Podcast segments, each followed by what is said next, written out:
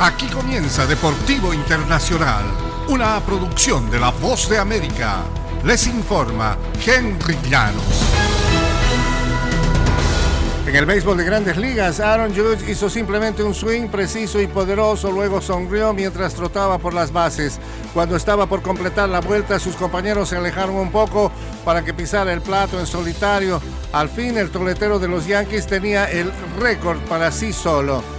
Judge sacudió su sexagésimo segundo home run de la temporada para romper el récord de la Liga Americana que Roger Maris impuso hace 61 años también con Nueva York y que muchos siguen considerando la marca genuina por haberse conseguido limpiamente.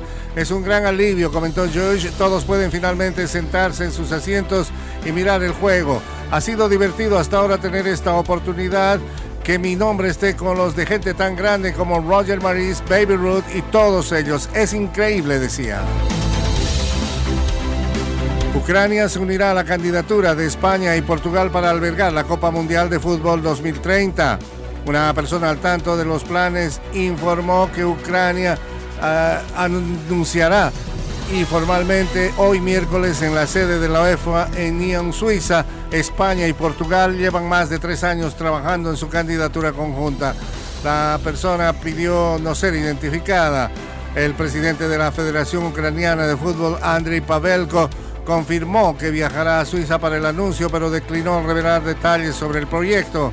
El diario británico The Times de Londres fue el primer medio en informar que Ucrania se unirá a la candidatura de España y Portugal.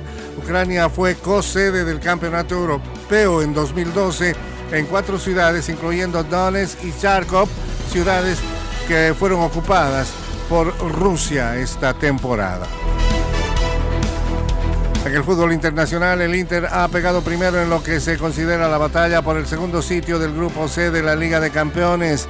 Hakan Kalanoglu consiguió el único gol del partido en el primer tiempo y el conjunto italiano superó ayer martes 1-0 al Barcelona para colocarse en el segundo puesto de la llave detrás del Bayern de Múnich que parece haberse escapado en la cima. Al igual que el Bayern, el Napoli siguió impresionando mientras que Brujas hilvanó sorpresivamente su tercer triunfo. Tanto el Inter como el Barcelona sufrieron la invalidación de un tanto. El conjunto español estrelló además un balón en uno de los palos del arquero y tanto jugadores como el técnico se quejaron de la invalidación de ese tanto. Y hasta aquí Deportivo Internacional, una producción de La Voz de América.